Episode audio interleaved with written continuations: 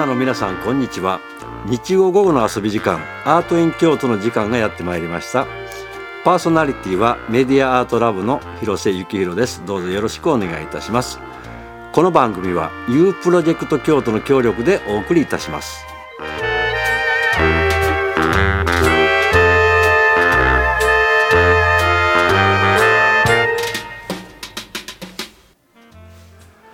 本日のゲストは元文部官僚で京都芸術大学教授そして映画プロデューサーの寺脇健さんにお越しいただいております、えー、今日はですね映画について、えー、特に1月28日から京都シネマで上映が始まる映画何なんだについてお伺いします。先生どうもよろしくお願いします。よろしくお願いします。えっ、とこの度ですね、えー、先生あの何なんだというタイトルの映画を、えー、プロデュースされたんですけれども、えー、はい、私も、えーと、死者で、えーと、見せていただきましたもう大変素晴らしいというかもう考え込んでしまうような楽しい映画だったんですけれども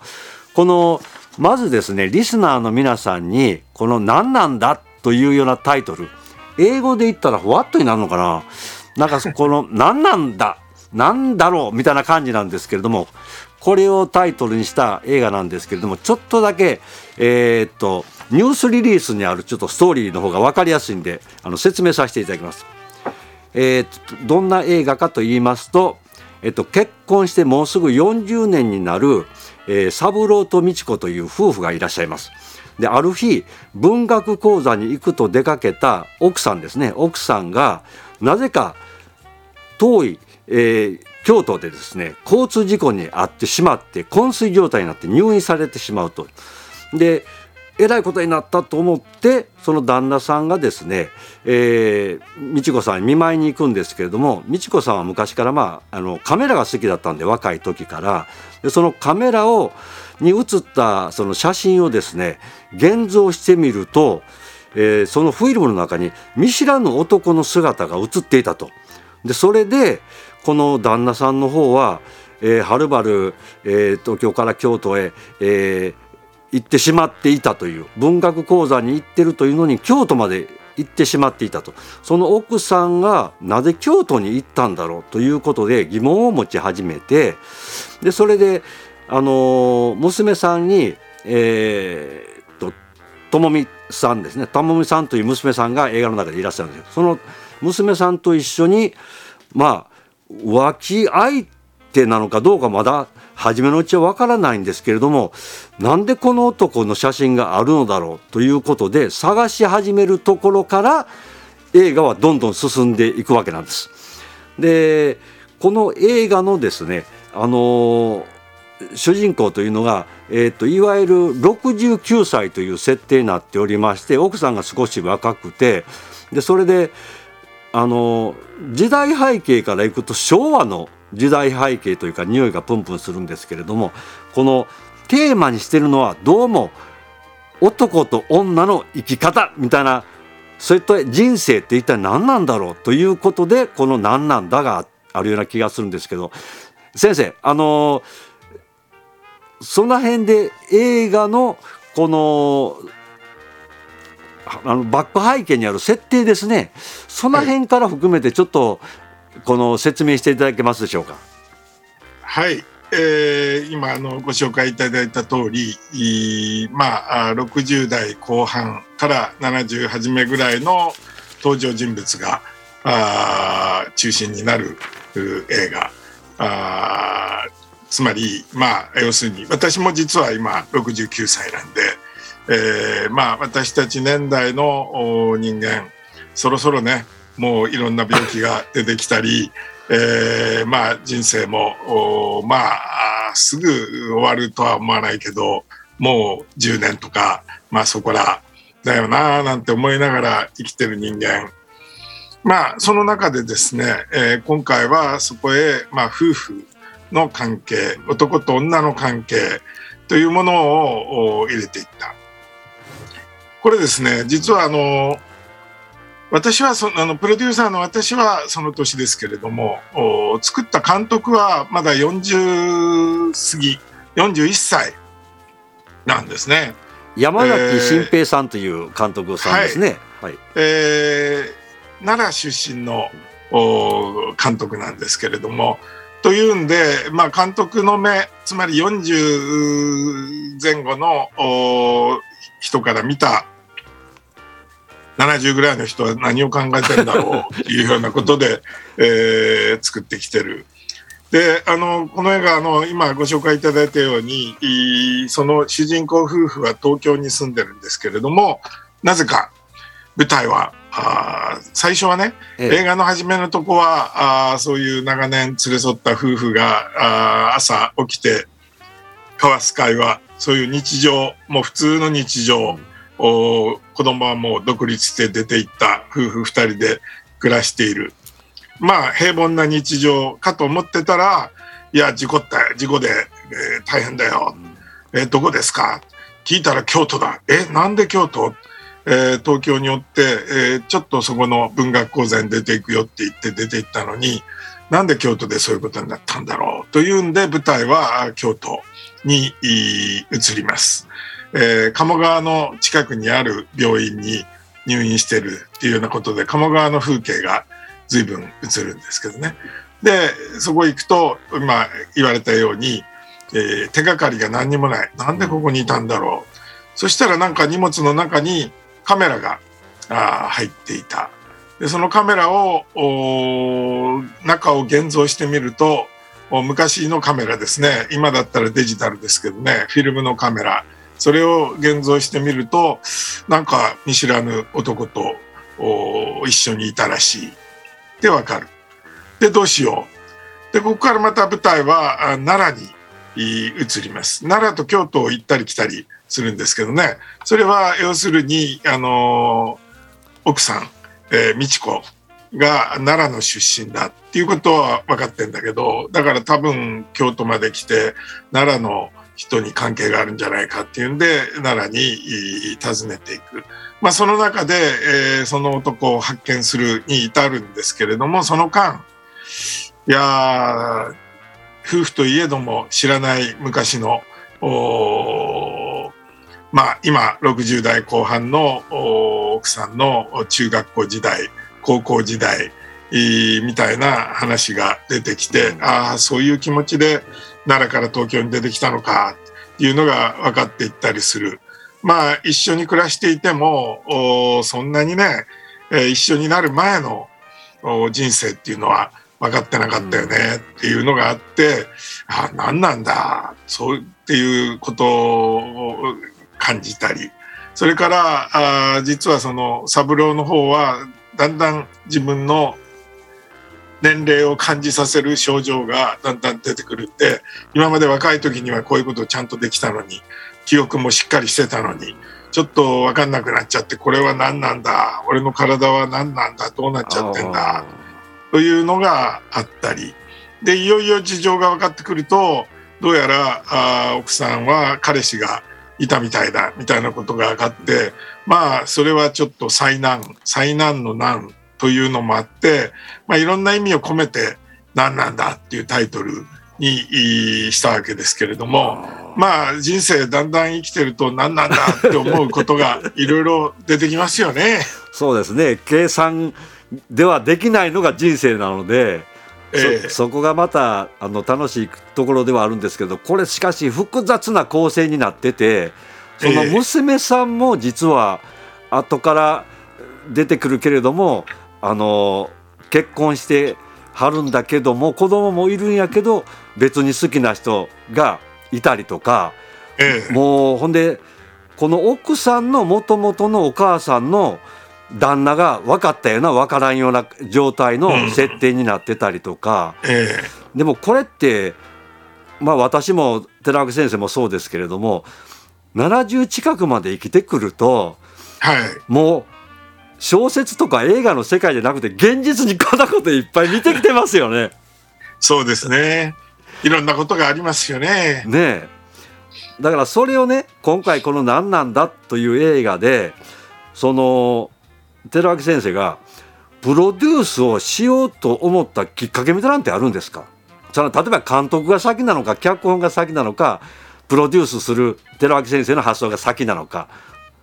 どういう？これはね、ええ、あのー、あれです。あのー、まずは監督なんですよね。で監督監督は今40歳過ぎちょ41歳。だけどあのー、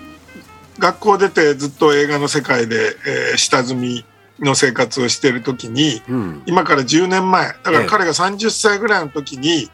い映画のロケでいろんなとこを調べて回ってたらあ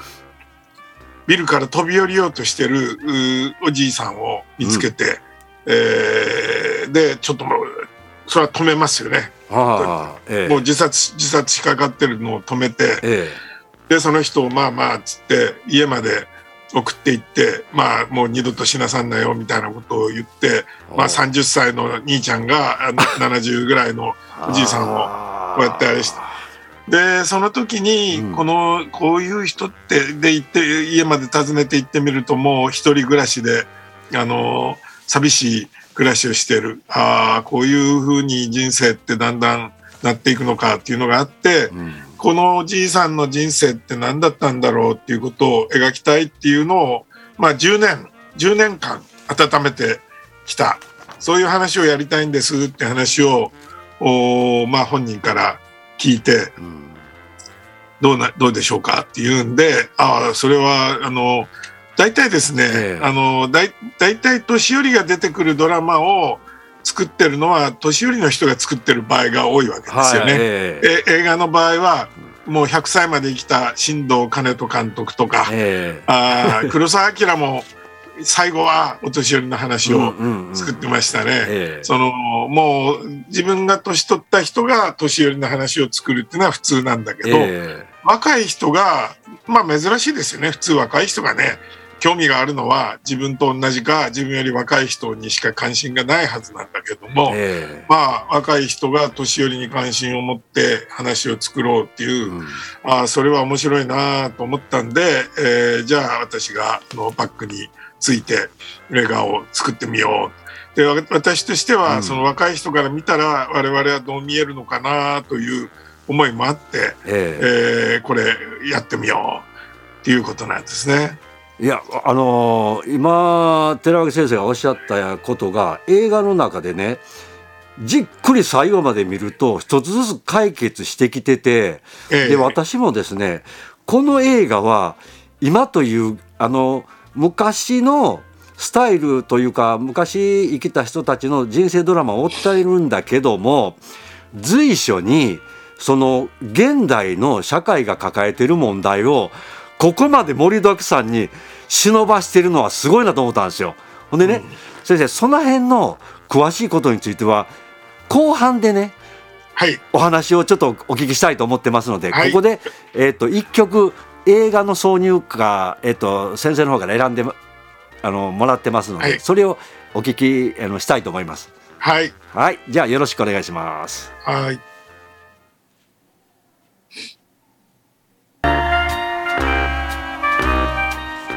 えー、っとそれでは、えー、っと今映画の曲をお聴きし,、えー、していただきました。えー、とここでですね後半を進めていきたいと思うんですけれども先ほど前半の終わりにちょっと,、えー、と投げかけたんですけれどもこの「何なんだ」という映画私が見せてもらって昭和の匂いをプンプンしながら現在のこうなんとか社会が抱える問題というものがシナリオの中に忍ばせてあるというのを感じたんですね。でそれはどういうところかというと例えば旦那さんと奥さんのがなぜこういうふうになってしまったかという男女の問題ね。いわゆる昭和というのは男尊女卑みたいなところが残ってたりでそれに対して娘さんの今の若い結婚してある若い夫婦が今はそんなん違うよとみたいなことも含めてあのそういう提案をしてたりとか。でこの奥さんが京都で事故に遭うんですけれど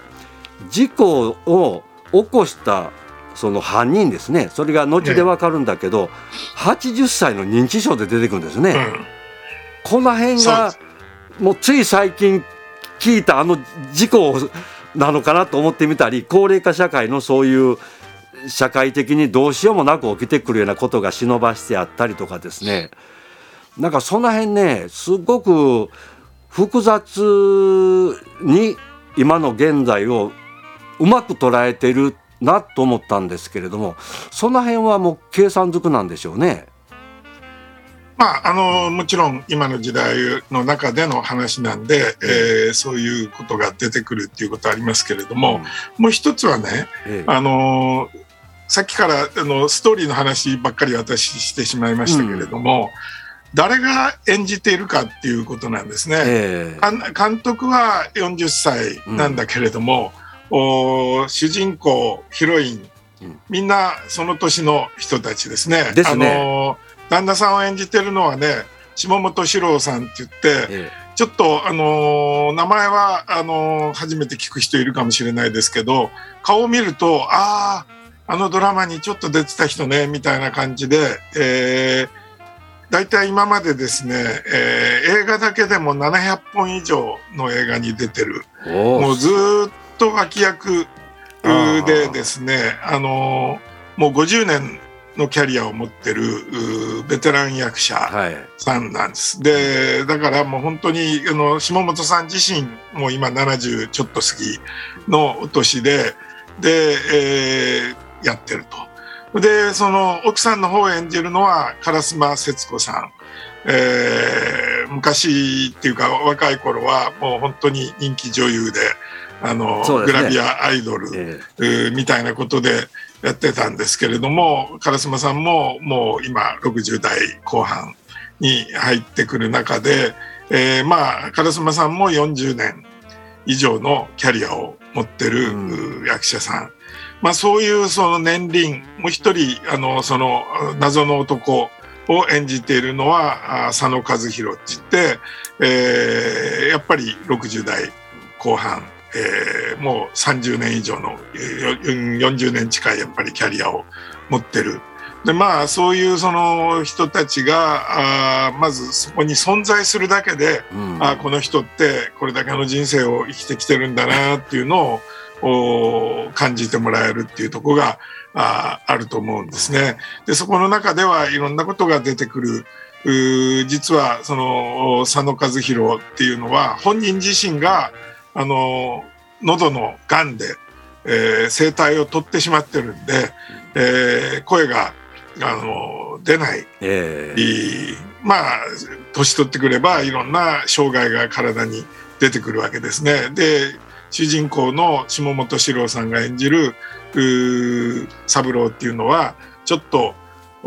認知症的な症状が出始めているとかね、うんえ。ー、まあ、そういうことの中ででも時代はどんどん変わっていって、えー、まああの実はあのさっきから言っていただいてる娘の旦那さんっていうのはあアメリカ人あですね、まあそういうふうに国際結あの国国を越えて、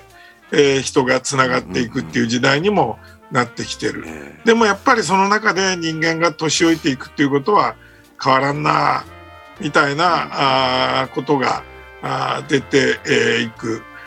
それからまあやっぱりこの映画で出たいのはこの頃なんでも東京で映画作るのは方が安上がりでできますよね、えー、京都に行くとか奈良に行くっていうと 制作費もかかる、えー、でもどうしてもやっぱりこれは東京だけの話じゃおかしいと。うんおまあ今、まあ、京都はねまだにぎわってますけど奈良なんていうのはもうだんだんこう地方が寂れていくということの中で東京は栄えてるけど地方は今どうしてるの？地方の暮らしっていうのも出ていく、うん、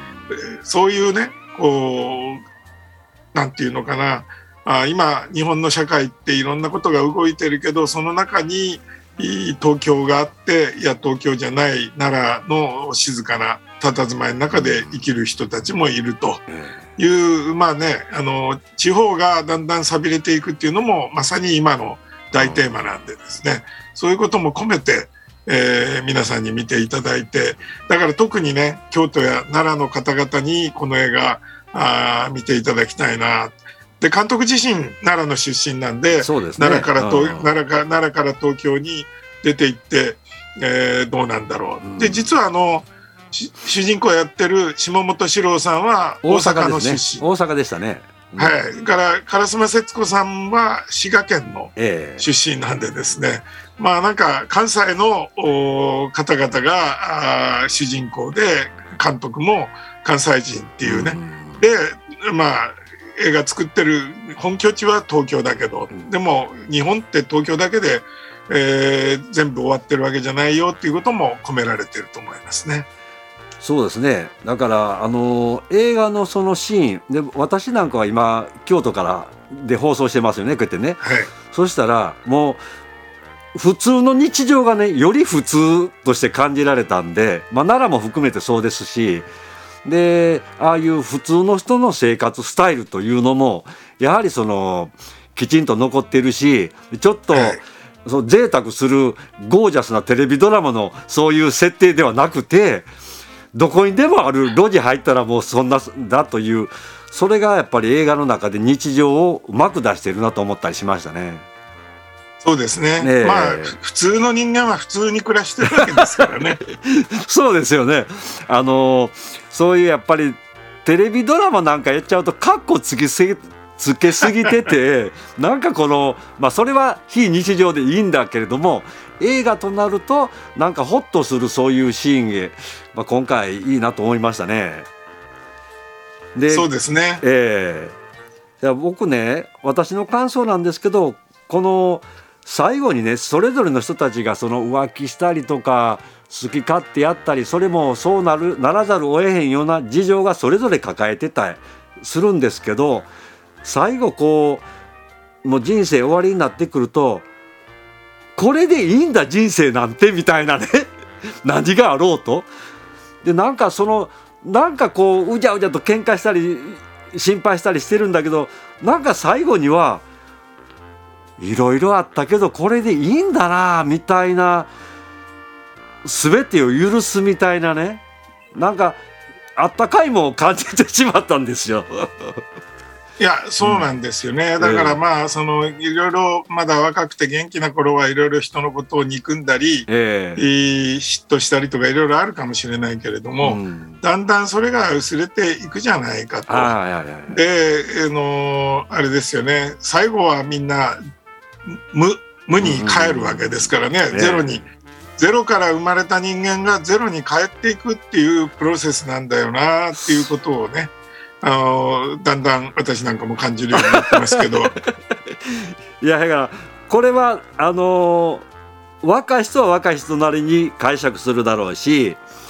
あの、はい、高齢社会の中でねやっぱり同世代僕らの同世代というかね6070ぐらいになってくるとこれは面白い、はい、その今までのそれぞれの人生のねこう振り返りも含めて、はいなんか人間の生き方っていろいろあっていいんだよなみたいなね。はい。それとね僕やっぱり印象に残ったのはこの浮気奥さんの浮気相手であった病院の院長さんになってらっしゃいますよね。はい、でその役者は佐野和弘さんがされてるんだけどあの声が出ないという要するに人間コミュニケーション取ろう思ったら文字か声と書いてなるんですけれども、はい、そだそこも含めて今先生おっしゃったみたいなあの人間は衰えていくんだみたいな部分、うん、で物質的にも人間は老化していくしみたいなことがあったり結局人間って記憶の中にしか存在できないのかなという部分が、うん、この映画の中で僕感じてほんでカメラもは記録ですよね。はい、で、ね、人間の生きたは人間が誰々さんとして証明できるの記憶でしかないわけですよね。はい、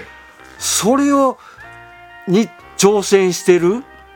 凄まじい映画だなという見方もできたんですよね。そうですね、うん、まあ、だから人間って何なんだろうっていうことの中で、まあ、人間長年生きてるといろんなことをしていきます。他人を傷つけてる場合もあるだろうし、うん、自分が傷ついているというようなこともあるでしょうけれども、うん、もうそんなつまり長い人生になったら いいことばっかりで生きられないっていうのも分かってるし いいことや悪いことがいろいろある中で、ああ俺の人生何なんだっていうようなあ気持ちになってほしいし、まあ、女性の方には私の人生って何なんだっていうふうにこう感じてもらえるような映画になっていく。でまあ、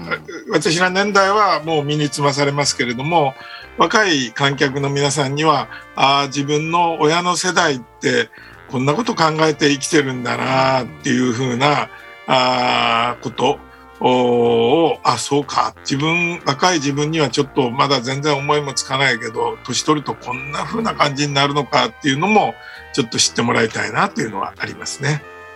あの例えばねその人人間が出会って人生の中で出会ってくる小説なんかでも若い時に読んだ時の印象と年寄ってから同じ本読んでも印象が変わる場合あるじゃないですか。そうですね。この映画ってそれに類するんじゃないかなと思ったんですよ。そう。だから、うん、まあいろんなね、あのー、思いがねみんな要するにね映画って映画の中に物語はあります。もちろん、えー、映画ですから、だけど見ている観客の中にも物語はあるんですよね、えー、だから自分の人生っていう物語と映画の中に描かれてる物語っていうのがクロスするっていうのがね、うん、あの混じり合ってあそうか俺の物語はこうだけど映画の物語はこうでそれとこれはこういうふうに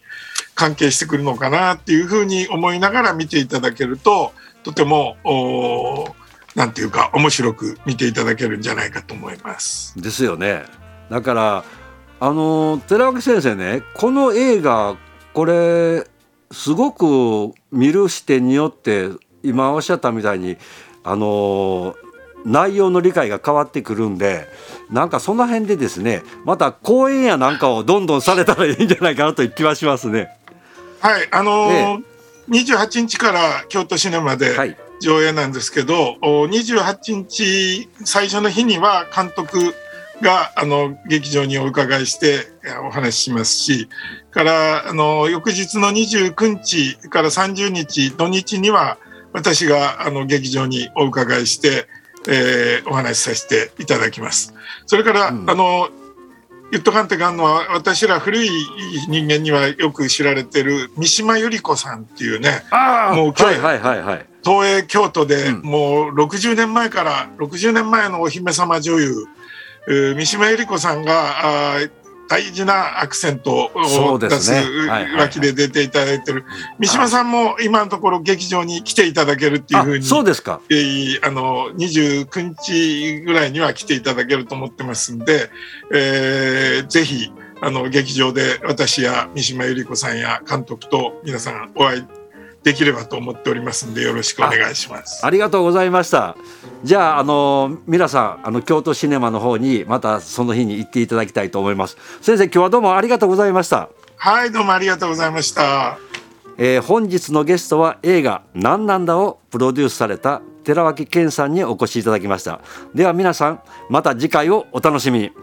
この番組は U プロジェクト京都の協力でお送りいたしました。